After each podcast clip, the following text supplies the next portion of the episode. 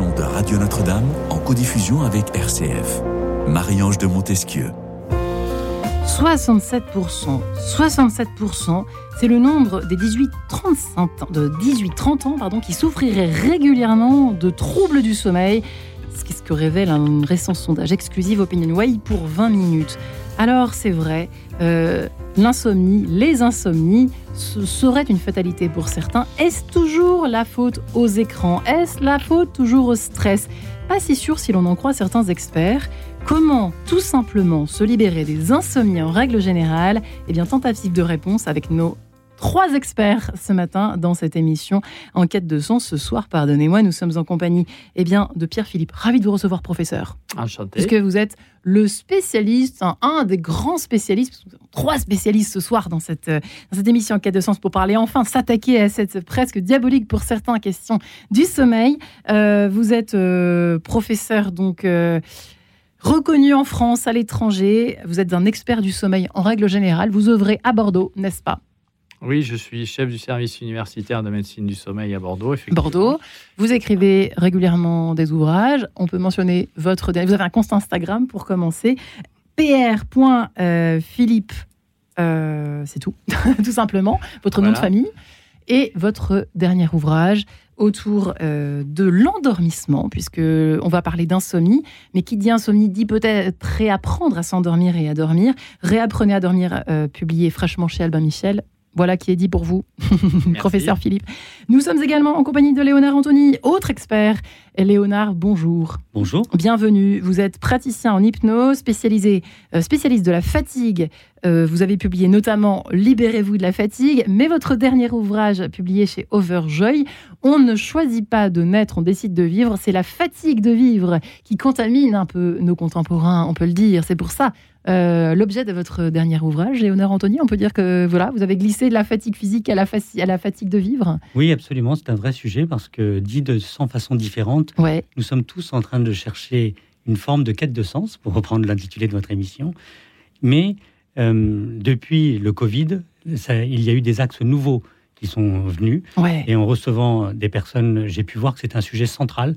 Et donc j'ai travaillé trois années sur euh, ce sujet qui a amené la naissance de ce livre qui est en effet, nous ne faisons pas tous le choix de naître, globalement je crois même personne, mais nous pouvons décider de hum. vivre. Euh, la fatigue, l'insomnie, qui, c'est vrai, on, le pointe souvent, euh, on la pointe souvent euh, comme une, peut-être même une maladie en tout cas, et c'est une souffrance, ça c'est sûr, mais on hésite souvent. Est-ce que c'est une fatalité Est-ce que c'est nature Est-ce que c'est naturel Est-ce qu'on est avec cette difficulté à s'endormir ou à se réveiller à la nuit et à ne pas se rendormir? Est-ce que la vie peut déclencher cela à un certain moment de notre vie et, ne plus jamais s'en remettre? Euh, j'ai l'impression qu'il y a autant de cas que d'insomnie. Euh, nous sommes enfin en ligne avec Benjamin Putois, qui s'intéresse également à la question. On peut le dire. Bonjour, monsieur. Bonjour. Vous êtes docteur en sciences cognitives, psychologue clinicien, psychothérapeute spécialisé en thérapie comportementale et cognitive. Vous avez donc euh, écrit cet ouvrage Libérez-vous de vos insomnies euh, plus belle sera la nuit, on l'espère en tout cas, chez Odile Jacob. Décidément, ça fait beaucoup, beaucoup d'ouvrages hein, autour de cette euh, difficulté à dormir, à dormir bien sur ses deux oreilles. J'ai presque envie de commencer par vous, professeur Philippe. Comment ça, c'est une maladie de société ou ça a toujours existé au fond, cette difficulté à dormir bien sur ses deux oreilles, comme on dit? Alors, je pense que ce qui est important pour nos auditeurs, c'est de différencier ce qui relève des maladies du sommeil. Donc c'est quand même une maladie du sommeil, on est d'accord qu'il y en a. Attendez, on va y aller doucement. Donc il faut différencier ce qui relève des maladies du sommeil, comme par exemple le syndrome d'apnée du sommeil, la narcolepsie ou, l'insomnie en tant que telle installée dans le temps, de problèmes d'hygiène de sommeil et donc de santé liée au sommeil. Ce que nous ont appris les dernières années grâce à la crise du Covid, c'est que l'hygiène du sommeil est probablement l'élément le moins connu est le plus contributif à l'explosion des plaintes de sommeil. Qu'est-ce que c'est que l'hygiène du sommeil? Donc, alors, l'hygiène du sommeil, c'est des règles de base un petit peu comme l'hygiène alimentaire, hein, et qui a trois piliers. Le premier pilier, c'est la régularité. Le deuxième pilier, c'est la durée. Le troisième pilier, c'est la qualité. Donc, c'est des déterminants qui font que, en fait, vous allez passer naturellement de l'état de veille au sommeil. Donc, en particulier, vous allez faciliter l'endormissement. Et c'est des règles qui sont très, très contrariées par les changements sociétaux qu'on a connus, par exemple le, télétravail, par exemple le fait de perte de rythme d'entraînement lié au fait que les gens passent plus de temps chez soi. Ouais.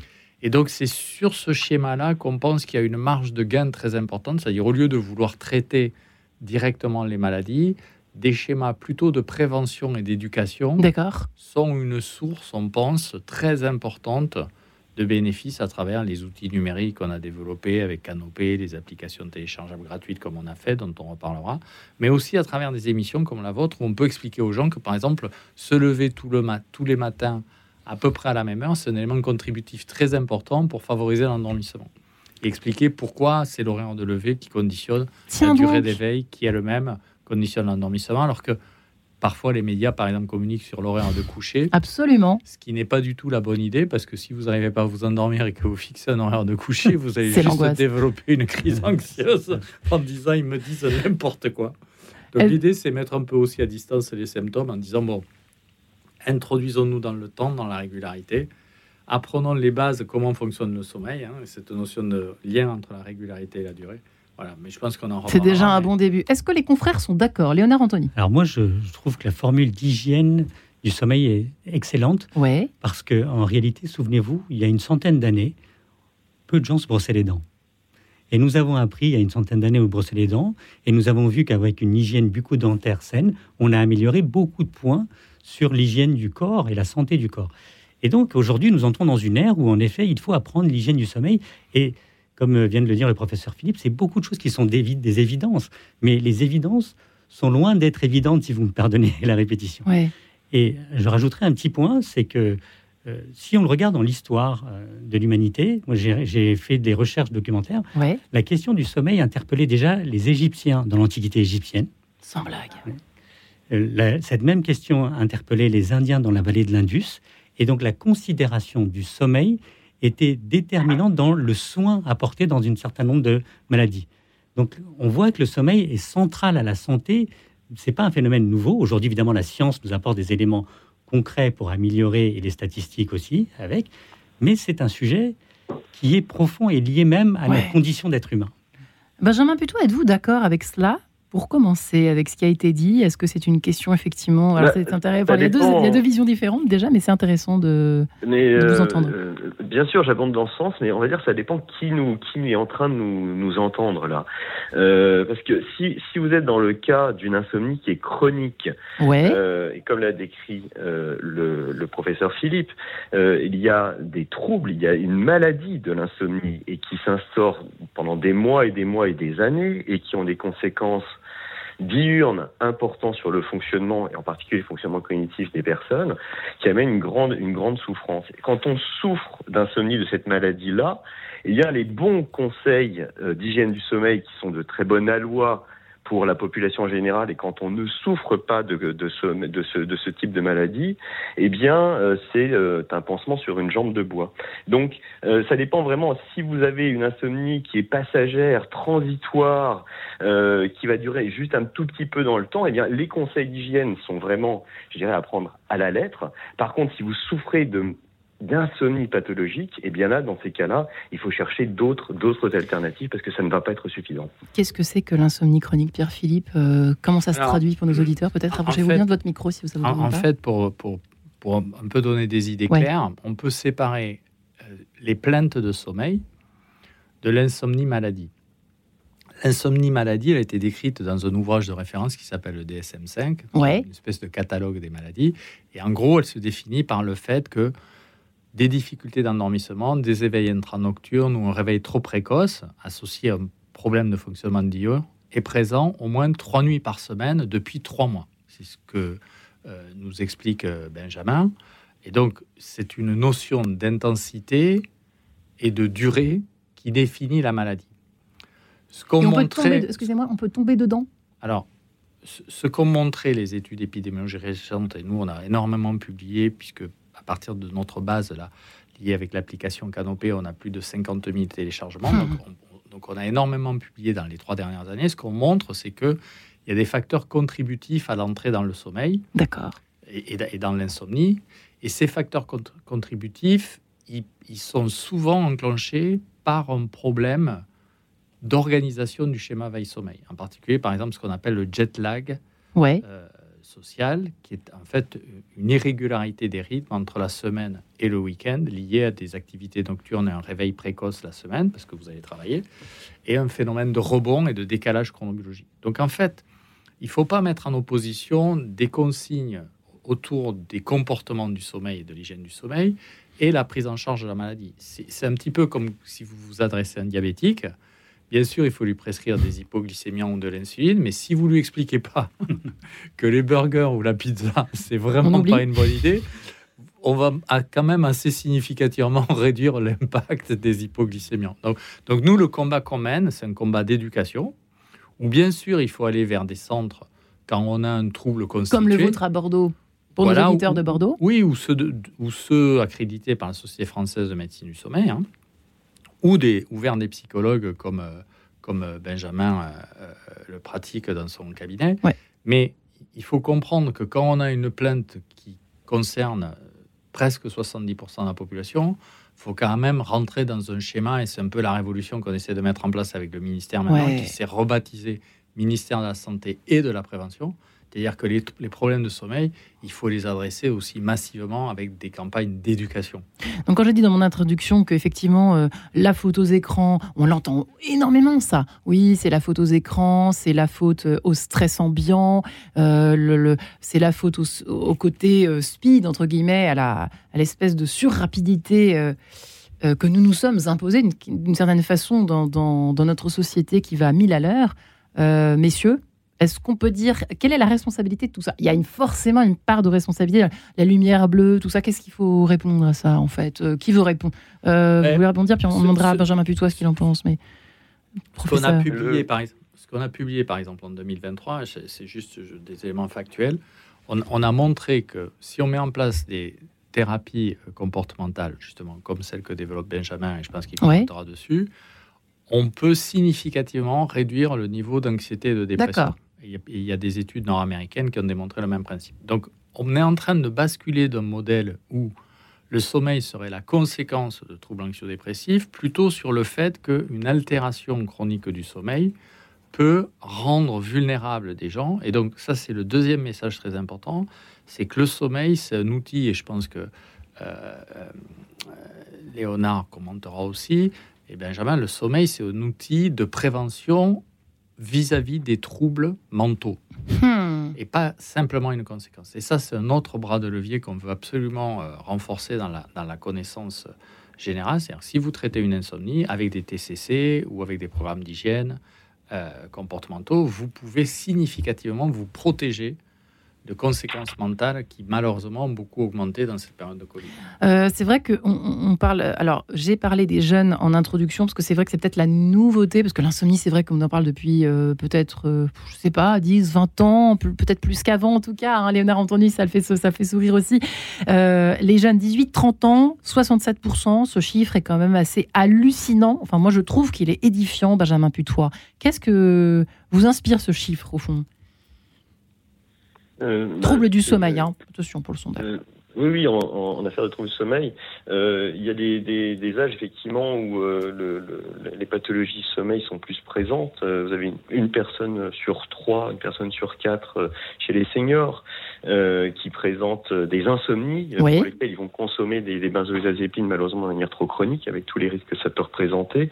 Euh, et puis chez les enfants aussi, chez les jeunes enfants, euh, vous avez un enfant sur quatre de moins de 4 ans qui présente des insomnies, des insomnies comportementales et qui vont être une plaie dans les familles, euh, principalement les mamans. Alors il y a les papas, mais aussi les, surtout les Ouais. mamans hein, qui on a sorti une étude euh, où euh, c'est quatre enfants euh, sur cinq qui sont majoritairement gardés par les mamans la nuit et qui vont faire des nuits blanches à euh, garder euh, leur, euh, leur, leur enfant puisque l'insomnie euh, grimpe. Et euh, dans, le, dans, le, dans ces populations-là, dans ces âges-là, l'hygiène du sommeil est extrêmement importante. Vous avez parlé, vous avez évoqué des, des écrans, et on sait que chez l'enfant, eh bien, les écrans sont, sont extrêmement néfastes. On a coutume à dire dans le, dans le milieu que une, une minute d'écran le soir, hein, surtout le soir chez l'enfant, et eh bien ça va être une minute de sommeil, de sommeil en moins. Donc c'est en ça que ces, ces, conseils donnés sont vraiment extrêmement importants. Euh, et enfin, et enfin, l'insomnie, j'ai tendance à dire que c'est un millefeuille. Euh, c'est plurifactoriel. Euh, c'est plusieurs ruisseaux qui vont amener un hyper-éveil euh, au moulin de, de l'insomnie et il est difficile de trancher à dire c'est d'incriminer uniquement par exemple les écrans ou d'autres facteurs. Ou alors quand, pour les bébés c'est la loterie, c'est-à-dire ah oh, t'as de la chance, le tien, la tienne euh, dort tout de suite. Euh, moi personnellement c'est vrai que j'ai de la chance, mais j'ai des tas d'amis euh, qui sont et, on sait qu'en France il y en a effectivement, moi j'entends dire, hein, professeur Philippe vous direz si c'est vrai ou pas, mais que de plus en plus de bébés ont, ont du mal à s'endormir et à dormir d'une traite la nuit. Hein. Ça c'est je sais pas. Peut-être, réponse peut-être après cette page en couleur musicale, si vous le permettez, en compagnie de Vivaldi, ça va nous faire du bien. Euh, cette sonate euh, opus 2, numéro 3, en tout cas un extrait de cette Corrente. À tout de suite. En quête de sens, une émission de Radio Notre-Dame en codiffusion avec RCF.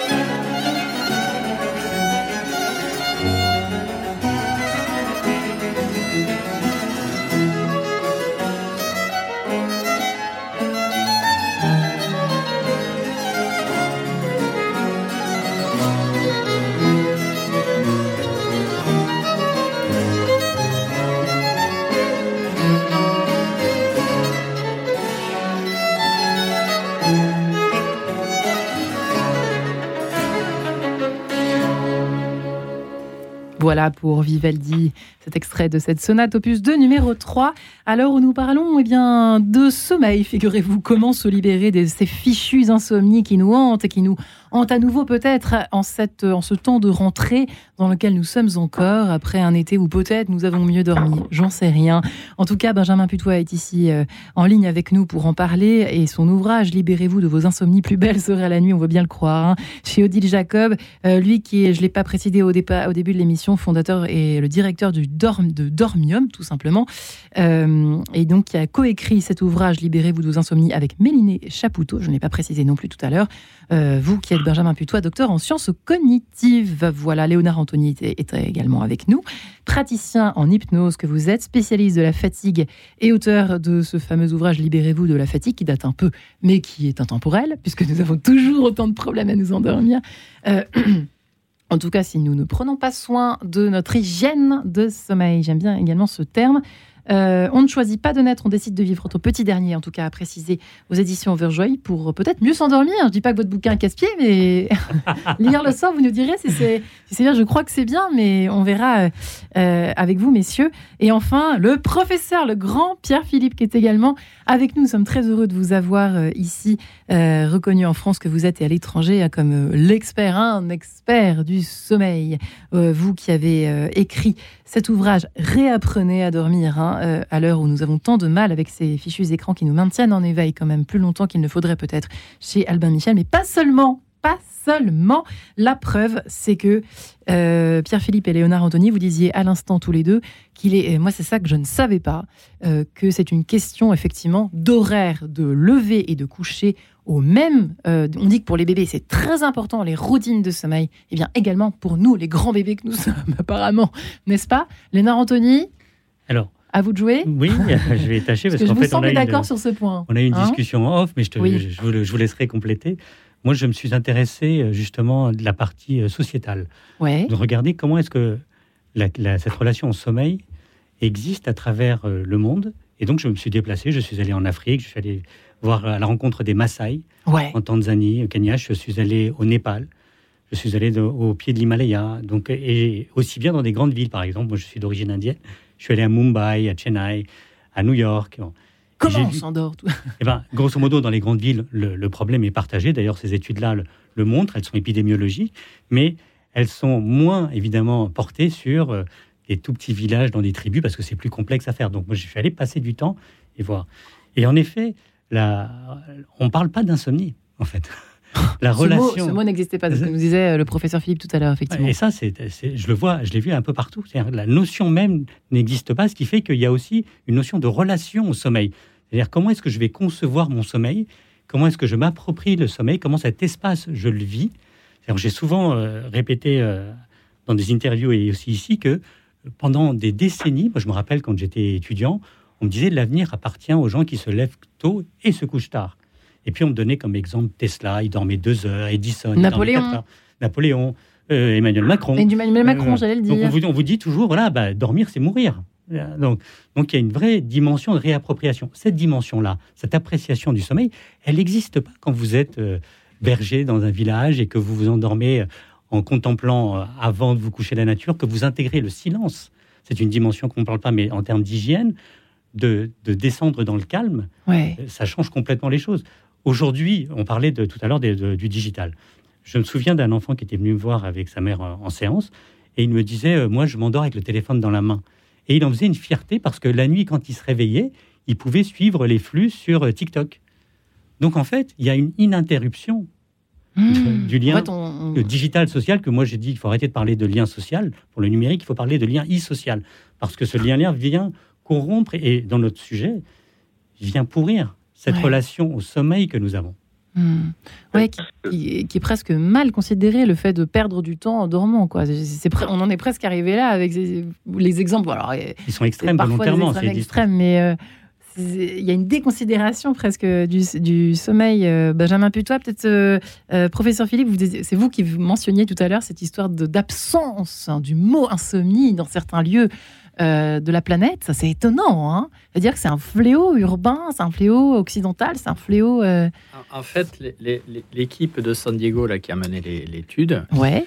c'est des physiologistes du sommeil et en fait, ils s'interrogeaient sur les. Il y a une grande question qui est les besoins naturels de sommeil. C'est-à-dire combien d'heures de sommeil il faut dormir et euh, il y a des régulations qui sont à la fois homéostasiques, c'est-à-dire liées à la durée d'éveil, et chronobiologiques, c'est-à-dire liées aux horloges. Bon.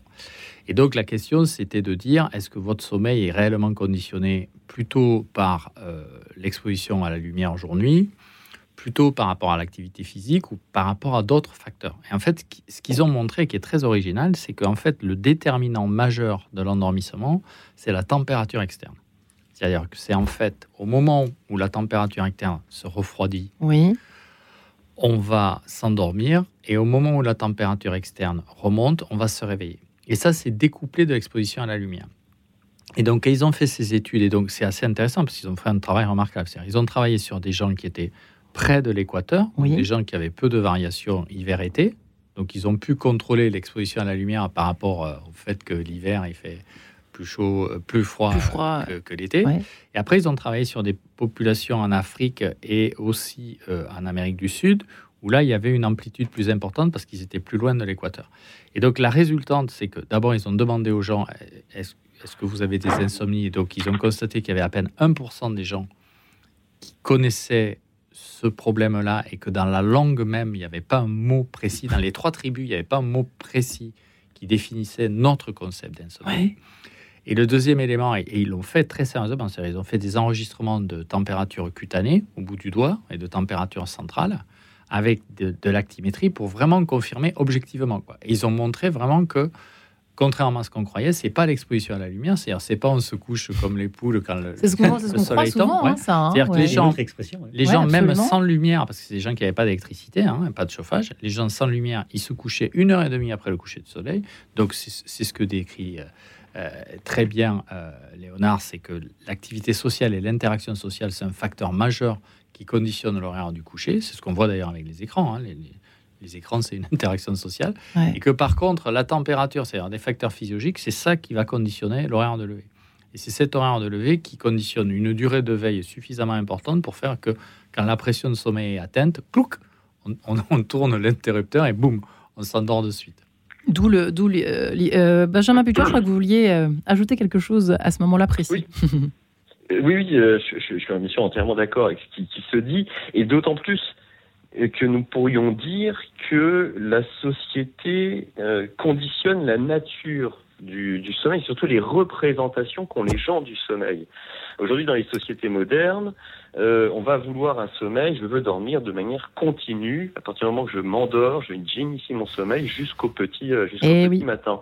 Et ça, c'est, ce n'est pas naturel. Naturellement, on voit dans le règne animal et on voit des, des travaux d'historiens qui l'ont bien montré qu'on a un sommeil naturellement qui devrait être polyphasique. Donc le fait par exemple de se réveiller au milieu de la nuit, de se réveiller plusieurs fois au milieu de la nuit, ou de se réveiller vraiment au milieu de la nuit euh, pendant quelques minutes, voire une petite heure, eh bien c'est quelque chose de naturel. Et on voit Ah des bon? personnes qui vont venir en consultation et dire bah non, euh, docteur, ça ne va pas, euh, j'arrive pas à m'endormir, ou j'ai un sommeil qui est beaucoup plus léger, j'ai l'impression de ne pas dormir la deuxième partie de nuit au petit matin, j'entends les sons par exemple, je me dis c'est pas normal donc je ne dors pas, alors que euh, si on mettait les électrodes sur la tête du dormeur, on verrait bel et bien que certes il aura un sommeil qui est moins profond, car le sommeil profond est plus réservé sur les premiers cycles du sommeil, c'est-à-dire en début de nuit, un sommeil plus léger en deuxième partie de nuit. Mais on a des fausses euh, représentations, des croyances, des biais, des demandes qui vont nous amener à augmenter une plainte de sommeil et finalement bah, à voir son sommeil comme malade. Et on va commencer à s'inquiéter sur notre sommeil et à développer du stress ou des angoisses au moment du coucher en disant mais il y a quelque chose qui ne tourne pas rond. Et cette démarche-là qui est active par rapport au sommeil, eh bien, eh bien, est paradoxale. Euh, et euh, une intention paradoxale puisque pour aller au sommeil, c'est le sommeil qui vient à nous, c'est pas nous qui devons aller éveiller au sommeil. Alors, je suis désolée, merci infiniment, Benjamin Putois, de nous décomplexer un peu par rapport à ça. Je, suis, je fais partie de ces personnes-là, effectivement, depuis la naissance de ma chère petite fille qui a maintenant deux ans. Tous les auditeurs commencent à le savoir maintenant. Mais c'est vrai qu'il y a quand même, je suis pas tout à fait entièrement d'accord avec vous, on est quand même très fatigué, pour pas dire crevé, quand ça nous arrive. Professeur Philippe, vous êtes d'accord ou pas avec ce que dit Benjamin d'abord? Non, je pense C'est que crevant de pas dormir la Non, nuit. je pense que ce que Benjamin souligne, et c'est important de le rappeler à nos auditeurs, c'est qu'il y a deux formes d'insomnie. Il y a des insomnies subjectives qui représentent trois quarts de- de- des patients insomniaques et qui ont un défaut de perception. C'est-à-dire quand on enregistre ces gens à leur grande dame, on leur dit qu'ils dorment, mais objectivement ils dorment. Et donc c'est un défaut de perception du sommeil. D'accord? Alors bien sûr, ils ont des petits éveils intranocturnes, hein, mais c'est très léger, ça n'impacte pas leur durée euh, totale de sommeil. Mais par contre, ça impacte massivement leur perception du sommeil. Et après, il y a des insomnies plus sévères, en particulier qui nécessitent vraiment des traitements avec des TCC comme, euh, comme Benjamin le- les, les développe, où là, les gens ne dorment pas. C'est par exemple des gens qui ont eu des épisodes dépressifs ou des gens qui ont un niveau d'éveil beaucoup plus On ne élevé. dort pas, quoi. Voilà, On ne ça se c'est 20 rendort ça, c'est pas. 25%, et il y a plus de risques de dépression, il y a plus de risques d'hypertension artérielle, d'accord?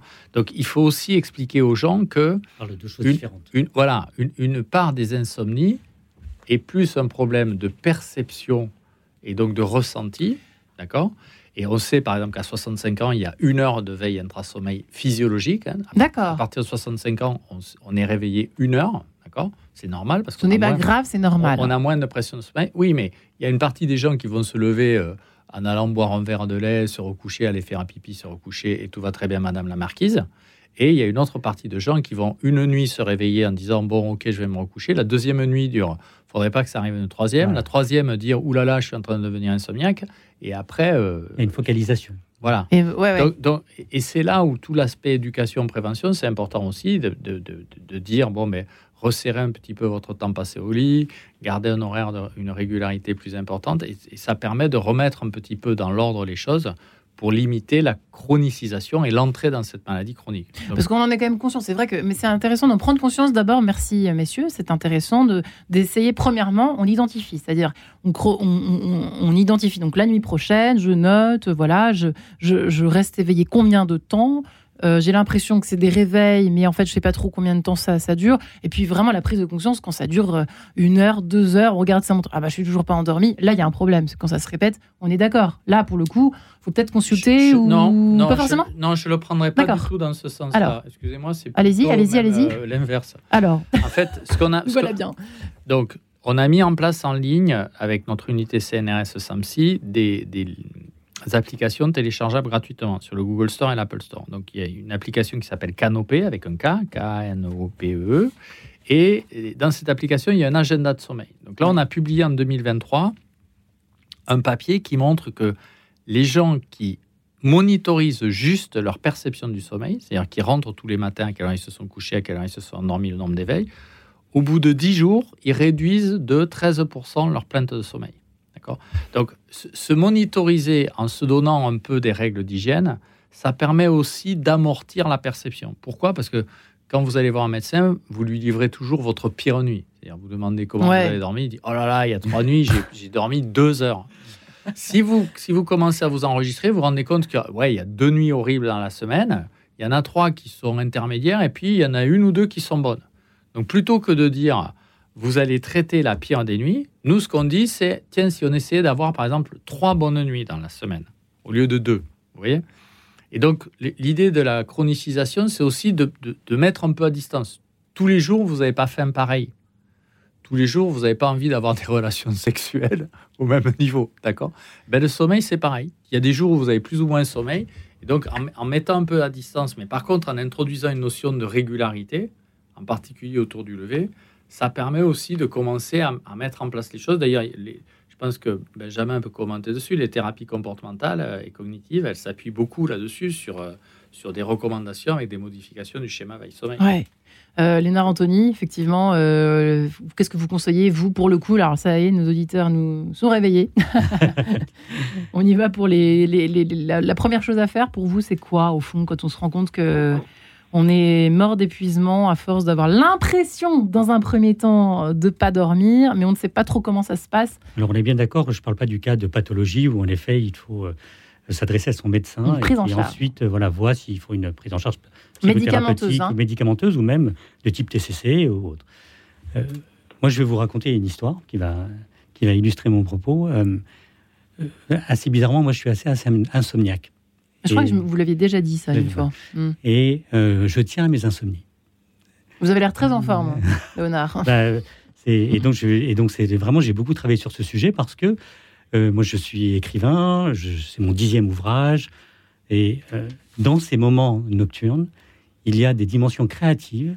On accède à des facultés qui sont complètement différentes. Ça a été théorisé depuis euh, très longtemps. Le nombre de génies. Euh, non, mais par exemple, beaucoup de gens écrivent la nuit, beaucoup de gens composent la nuit. D'écrivains. Moi, j'accompagne beaucoup d'artistes et c'est un, un, moment où eh bien l'agitation du monde se tait et de toute évidence, on sait que nous pouvons percevoir autrement euh, cette réalité-là. Et puis, d'une certaine façon, quand vous vous cognez, je prends un exemple, je me cogne sur un chapitre où je n'arrive pas à avancer. la pire des choses, c'est d'essayer de continuer à chercher parce qu'il ne se passe rien. Or, quand euh, vous êtes au milieu de l'insomnie, étrangement, c'est comme quand un enfant perd un jouet, la réponse vous arrive quand vous ne la cherchez plus. Et euh, l'hypnose, et là, euh, un psychiatre américain qui s'appelle Milton Erickson avait beaucoup, hum. beaucoup écrit sur le sujet, disait, et ensuite, moi, un monsieur avec qui j'ai travaillé, qui s'appelle François Roustan, les deux dans la même lignée, disait que on, va parler dans cet état d'hypnose de veille paradoxale. Hum. C'est-à-dire, et les Grecs, déjà, je vous invite toujours à, à relire les Métamorphoses d'Ovide. Le livre 11 donne une illustration merveilleuse de cela. On est au, bord du fleuve de l'oubli, hmm. là où exerce le dieu hypnose et des facultés qui sont qu'on observe. Hegel, le philosophe, en parlait déjà, euh, qui sont propres aux mammifères, se mettent en mouvement et s'exercent. Donc moi, c'est des moments d'extase où je peux résoudre beaucoup de choses. La question, mais vous pouvez dormir la, journée, du coup. Bien un moment eh il faut dormir. La vraie question, c'est euh, comment est-ce qu'on fait pour ne pas être épuisé, ne pas être fatigué? Et là, euh, c'est vrai que l'apprentissage de techniques comme celle de l'auto-hypnose qui se font euh, avec une personne spécialisée eh bien, vous permet de justement réguler votre fatigue. Ça ne veut pas dire, et encore une fois, j'insiste là-dessus hein, pour être bien clair, si ça ne vient pas contrebalancer une pathologie du sommeil. Hein. Euh, mais pour les 75% dont euh, parlait le professeur oui, Philippe, en il, effet. Y a, il y a beaucoup de choses qu'on peut faire, notamment pour réguler sa fatigue, sa perception de la fatigue. Là, je rebondis sur ce que disait euh, Benjamin tout à l'heure. Il y a une vraie notion de perception de fatigue aussi. Et là, on peut changer cette relation-là. Moi, les gens rentrent, viennent me voir, s'assoient et me disent je suis épuisé. Puis en sortant, ils me disent euh, ça va très bien. En réalité, on ne fait pas grand-chose. C'est étonnant. Hein. simplement s'asseoir et attendre. Hein, de sensation de fatigue. Euh, alors, on est, c'est vrai qu'on parle d'insomnie, mais c'est, intéressant de s'y intéresser. Eh bien, je vous propose de continuer cette conversation tout à fait éveillée que nous sommes, en compagnie d'Olivia Ruiz. Je traîne des pieds, je traîne des pieds. À tout de suite. En quête de sens, une émission de Radio Notre-Dame en codiffusion avec RCF.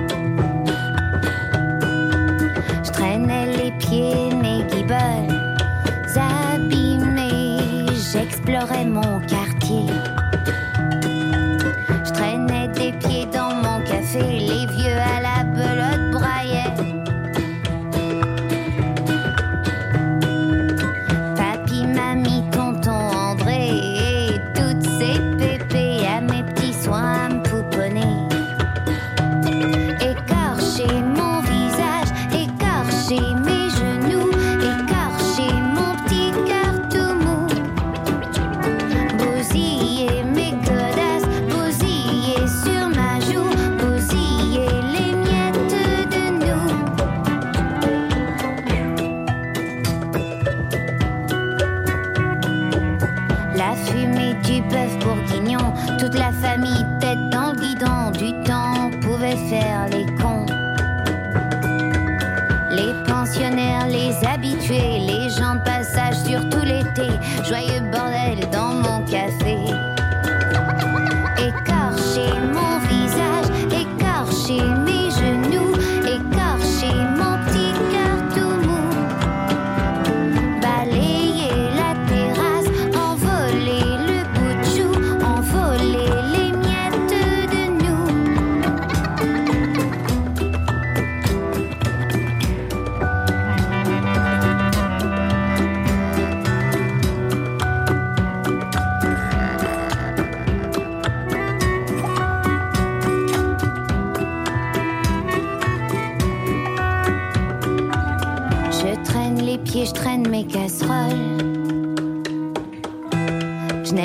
toujours pas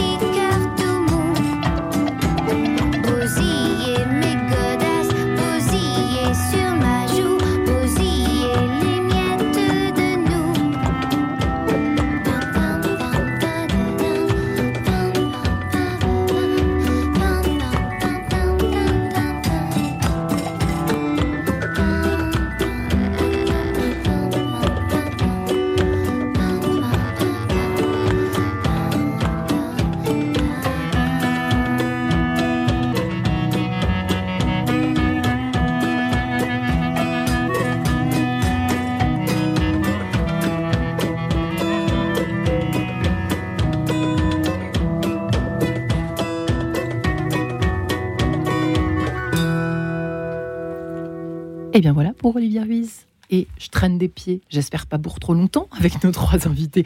Comment se libérer des insomnies? On peut traîner des pieds, mais la nuit, attention, gare à l'endormissement et au réveil, à l'heure du coucher, à l'heure du réveil. Attention, mesdames et messieurs, on prend de bonnes résolutions en ce temps de rentrer avec notre hygiène du sommeil, on l'a bien compris. Avec nos trois invités qui sont Pierre Philippe, professeur Philippe, euh, qui travaille à Bordeaux au Centre du Sommeil, qui en est le directeur, euh, qui vient de publier Réapprenez à dormir hein, chez Albin Michel. Léonard Anthony est également avec nous, praticien en hypnose de son côté, hein, spécialiste de la fatigue, qui a publié de son côté Libérez-vous de la fatigue et le petit dernier On ne choisit pas de naître, on décide de vivre.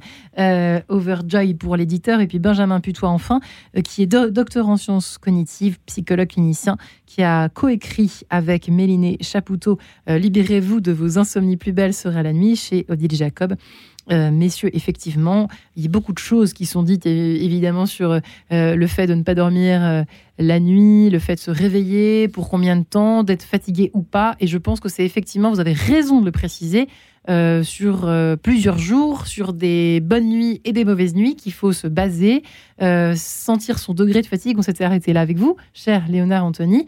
encore beaucoup de questions. Benjamin Putois, cette sensation d'être fatigué, est-ce que, euh, dans quelle proportion ça s'analyse cela, la, sensation euh, On vient vous voir, bah oui, je suis, docteur, je suis fatigué, je me sens fatigué.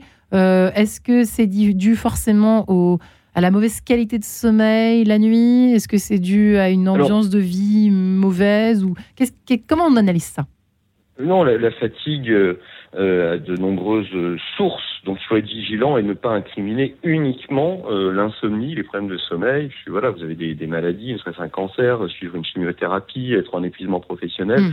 Vous avez de nombreux facteurs à la fatigue. Mais les personnes qui présentent une insomnie, eh bien, vont avoir des journées très lourdes à cause de cette fatigue. Et cette, cette fatigue, eh bien, vont les hanter et ils vont avoir peur peur d'être fatigués, ils vont y penser la nuit, ils vont ruminer à, ce, propos, euh, ma, ma journée de demain va être catastrophique, comment je vais faire, je ne dors pas assez. Donc on a euh, beaucoup de, de catastrophisation qui est faite et qui va accentuer, euh, qui va catalyser l'anxiété et euh, cette anticipation anxieuse à vouloir à tout prix dormir. Et à ce moment-là, et donc là je parle bien d'insomnie maladie, peut-être qu'on l'a défini au début de l'émission, euh, c'est comme si on avait une épée de Damoclès au-dessus de la tête. Si je ne dors pas, alors en gros ma vie est foutue. Euh, et là, dans ces cas-là, bah, paradoxalement, c'est impossible de s'endormir avec une telle épée de Damoclès. On s'en sort plus. Il y a ce paradoxe où euh, on regarde, ça c'est vraiment un dénominateur pratiquement commun. Personne vient me voir en consultation, puis mais, je, suis, je suis tellement fatigué, docteur je suis tellement fatigué, je devrais bien arriver à dormir. C'est vrai. Ah oui, mais ce n'est pas le seul ingrédient. les ingrédients, on les a commencé à les décrire. Il y a l'hygiène du sommeil, il y a la régularité, euh, la chronobiologie, elle est très très importante. Le deuxième ingrédient, certes, c'est qu'il faut être suffisamment fatigué, il faut être suffisamment actif, ça c'est le processus cumulatif de la fatigue qui permet de fait de s'endormir, mais n'oublions pas, et c'est un ingrédient qui est souvent oublié, qu'il ne faut plus être éveillé il faut un lâcher prise, il faut avoir confiance dans son sommeil. Et euh, toute minute passée dans son lit, euh, dans le mal-être de je ne vais pas dormir et il faut que je dorme, toute cette pression qu'on peut se mettre, eh bien alimente le processus de l'éveil. Et plus on cherche à dormir dans ces cas-là et moins on dort. Alors, est-ce que, par exemple, lire, lire, un livre, professeur Philippe, euh, quand on se réveille en pleine nuit, est-ce que c'est bien ou pas bien? Par exemple, ce genre de choses qu'on nous recommande régulièrement alors, ce, qui est recommandé, c'est de sortir du lit, ah. si on est réveillé au bout de 15 minutes, pour justement euh, dédramatiser l'insomnie, parce que souvent quand on reste dans le lit, ça majore, comme dit Benjamin, le, niveau d'anxiété. Et puis ça permet aussi de sortir d'un contexte, d'aller euh, se livrer à une activité, euh, préparer ses affaires pour le lendemain, boire un verre d'eau, aller faire un tour dans l'appartement ou dans la maison et revenir au lit que quand on a sommeil. Ça a deux avantages. Le premier avantage, c'est que ça augmente la durée d'éveil parce que quand vous êtes hors du lit, vous êtes sûr que vous ne dormez pas. Donc ça va majorer la pression de sommeil qui fera que vous vous rendormirez plus facilement. Et le deuxième élément, comme le précisait euh, Benjamin aussi, c'est que ça évite les ruminations. Et ça le petit vélo. Ça, voilà, ça évite d'être dans un contexte d'anxiété qui fait que vous allez faire la, la crêpe, l'aller-retour toute la nuit, et que vous aurez l'impression que vous n'avez pas retrouvé le sommeil, même si dans les faits, vous avez par contre euh, pas trop mal. Vous avez mis une caméra dans ma chambre? Comment ça se passe, professeur Philippe? En tout cas, je, précise que on peut découvrir un petit peu euh, euh, ces tas de méthodes et d'astuces dans votre livre sous forme de questions-réponses ainsi que votre compte Insta. On l'a pas reprécisé, hein, je le reprécise pr.philippe avec un seul euh, P, si je me trompe pas. Oui, c'est bien ça. Absolument. Et c'est bien pratique en ces, en ces temps où il faut prendre, il est l'heure encore de prendre des bonnes résolutions euh, en ce temps de rentrée pour petits et grands, puisque c'est vrai que l'été. Euh, comme par hasard, je pense, si on demandait aux gens, je sais pas, Léonard Anthony, est-ce qu'on a des idées là-dessus? Est-ce que comme par hasard, on a l'impression qu'on dort mieux l'été pendant les vacances? J'ai l'impression, hein. Oui, bah, ça dépend. Par exemple, dans les périodes d'insomnie, pour ce que disait le professeur Philippe tout à l'heure, quand il fait très chaud, on dort moins bien. Hein. Alors ça, c'est vrai. c'est une, sauf si on climatise, mais c'est toujours très bon pour la planète. Extérieur, ouais. Mais donc, il y a un, facteur. Euh, je pense que euh, il y a une chose importante qu'a dit Benjamin et que je voudrais, si vous êtes d'accord, compléter, c'est euh, prendre soin de ces journées vont aussi améliorer la qualité de votre C'est-à-dire, qu'est-ce que vous voulez dire par là? Il y a un point qui est fondamental. Il a parlé tout à l'heure de bien se fatiguer. Oui. Eh bien, je pense qu'il faut distinguer deux choses. Il faut distinguer la bonne fatigue de la mauvaise fatigue. Vous voyez, par exemple, avec l'ultra-sédentarisation, oui. Euh, auquel beaucoup de gens maintenant, depuis le Covid, est arrivé, les gens sont assis sur leur chaise toute la journée. De ce fait, ils ont un épuisement intellectuel qui va nourrir des ruminations, puisque tout va se passer euh, uniquement au téléphone, devant un ordinateur. Le corps se fatigue à force de ne pas être sollicité. C'est une dimension peut-être euh, hmm. que vous compléterez, professeur Philippe, mon propos. Et il est essentiel de se remettre en mouvement, c'est-à-dire d'aller à la rencontre de la bonne fatigue. Il faut rappeler que nous sommes des mammifères. Et vous verrez jamais un mammifère autre que l'humain rester immobile toute la journée. C'est contre nature. Donc ça, ce sont des dimensions fondamentales qu'il faut savoir rappeler. Et puis après, euh, je le disais tout à l'heure, il faut savoir renouer avec sa fatigue. Parce qu'il y a aussi un autre point qui est essentiel, c'est que beaucoup de gens nient leur fatigue. Il y en a qui s'en plaignent, il y en a beaucoup qui font fi. Donc ils arrivent dans des situations extrêmes. Alors que si vous entrez en contact avec votre fatigue, si vous arrivez à la percevoir, à la sentir, vous pouvez l'évacuer. Et ça, il y a plein de façons de faire, euh, bien, sûr. Mmh. Oui. Ouais, euh, Benjamin Putois. Oui, et puis la, la, la, fatigue, ça dépend le, effectivement le goût de la fatigue, puisque euh, quand vous vous mettez euh, en marche, euh, que vous êtes actif la journée, mais en direction des choses qui sont essentielles pour vous, en direction de vos valeurs, euh, eh bien, les êtres humains sont capables de, de, supporter beaucoup de fatigue et de ne pas forcément être dans la pénibilité euh, versus des fatigues passives, des fatigues laborieuses et qui vont faire le, le, le, joug soit d'état euh, anxieux ou d'état d'état dépressif. Donc, le, le fait de, de pouvoir jouer sur cette fatigue, de pouvoir l'accueillir cette fatigue et de pouvoir aussi l'accentuer en se défocalisant du sommeil. J'aime beaucoup euh, les, les, expressions de, de, de Léonard sur le fait de que la nuit peut être un espace de, de paix, un espace paisible, un espace aussi créatif. Et au lieu d'être dans son lit à tourner en rond, à faire la crêpe, à attendre ce sommeil qui ne vient pas parce qu'on est inquiet pour les lendemains et on a peur de cette fatigue. Et rien, ne rien faire du coup. Euh, euh, et donc ne rien faire et donc euh, de subir la situation. Et bien c'est vrai que c'est une recommandation international en termes de traitement de l'insomnie, en plus de condenser son sommeil sur les rythmes, eh bien, ce contrôle du simus, le fait de sortir du lit et non pas dans le but de je vais dormir à tout prix, mais qu'est-ce que je pourrais faire? de manière comment je pourrais la transformer pour qu'elle soit plus belle, pour qu'elle ait plus de sens. Justement, l'émission c'est quête de sens. Eh bien, c'est se détourner de l'insomnie pour qu'elle devienne, entre guillemets, plus sage et plus douce dans nos, dans nos vies. J'ai l'impression que c'est un peu l'idée, c'est euh, dis-moi comment tu dors, je te dirai comment tu vas professeur Philippe Est-ce qu'il y a pas un peu une histoire comme ça? Non? Oui, oui. C'est un peu rapide?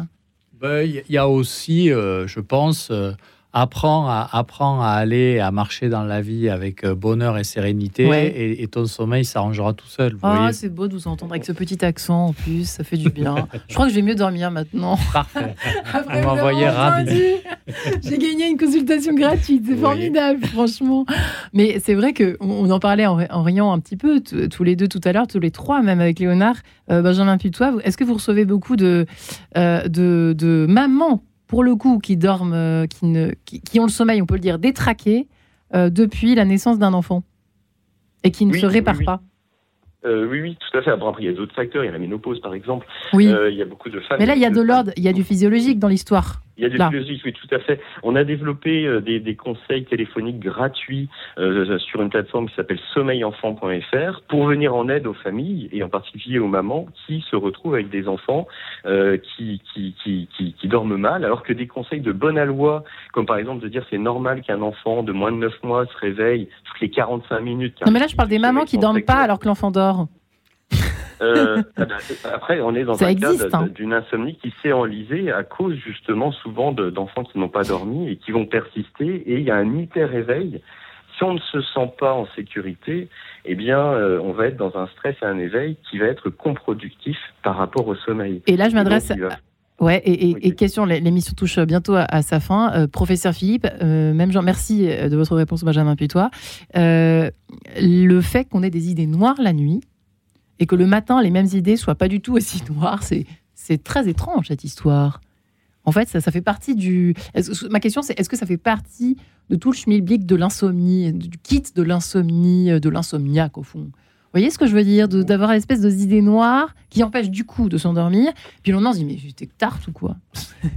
euh, non, il y a des processus, il, y a, un mécanisme d'anxiété anticipatoire qui n'est pas forcément euh, des idées noires, c'est plutôt des, préoccupations qui favorisent justement la pérennisation de l'insomnie. Après, les idées noires pas réellement, je pense, parce que je pense pas que l'insomnie soit décrite comme un mécanisme direct et instantané de survenue de la dépression. Par contre, c'est clairement euh, un mécanisme de majoration de l'anxiété si on n'arrive pas à dormir. De dramatiser. Vous voyez Léonard de, euh, Léonard de Vinci Oui, alors je viens d'être upgradé. Sérieusement. Faut vraiment que je me mette à dormir la nuit, messieurs. Ça va pas du tout. J'ai bien d'avoir un upgrade. Vous êtes un artiste, que voulez-vous? Voilà, tout de suite, je vous ai vu en Léonard. Je Allez. Eh euh, je ne suis pas devin non plus, mais ce que je peux juste vous dire, c'est que, euh, vous voyez, j'ai intitulé euh, mon livre On choisit pas de net, on décide de vivre pour une raison aussi fondamentale, c'est que dans la notion de décider de vivre, il y a aussi la notion de se réaccaparer cet espace, c'est-à-dire de ne pas nier que c'est un espace de vie. C'est la nuit, le sommeil est un espace de vie. Et ça, c'est, il faut le rappeler aux auditeurs. Et à partir de ce moment-là, eh bien, on peut profondément se détendre. Ça, la journée, elle se passe pas toute, de toutes vos journées sont pas merveilleuses. Vous avez des journées plus difficiles que d'autres. Eh bien, là aussi, c'est la vie. Donc, entrez en relation, les, entrez en relation avec la vie, hmm. et vous verrez que beaucoup de choses, beaucoup de problématiques vont se dissoudre d'elles-mêmes. Oh, ce que c'est beau.